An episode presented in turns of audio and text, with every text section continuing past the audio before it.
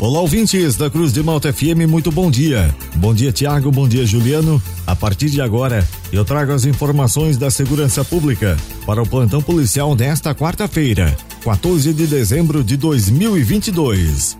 E esses são alguns destaques da edição de hoje. Traficante de 21 anos de idade é preso com 56 pedras de crack. Bombeiros atendem ocorrência de incêndio em veículo aqui em Lauro Miller. Autor de três furtos é preso pela Delegacia de Polícia de Lauro Miller. Estas e outras informações da segurança pública você confere agora no Plantão Policial.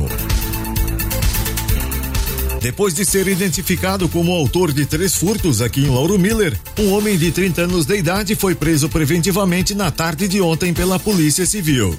Os crimes ocorreram em outubro e novembro no Centro Comunitário de Guatá e em dois sítios no bairro Barreiros e Novo Horizonte. O preso foi investigado em inquérito policial e indiciado por três crimes de furto qualificado pelo rompimento de obstáculo e concurso de agentes cometidos durante o repouso noturno.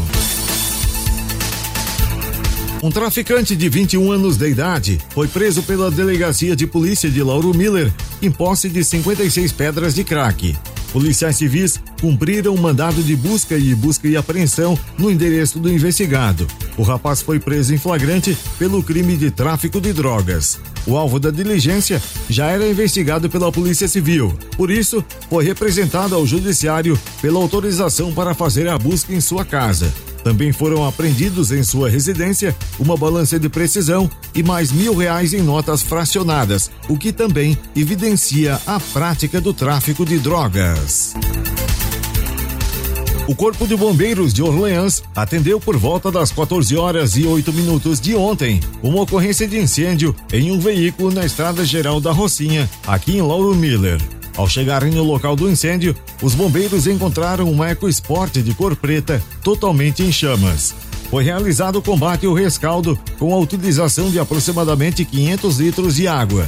O veículo apresentou pane elétrica e veio a incendiar o motor em seguida.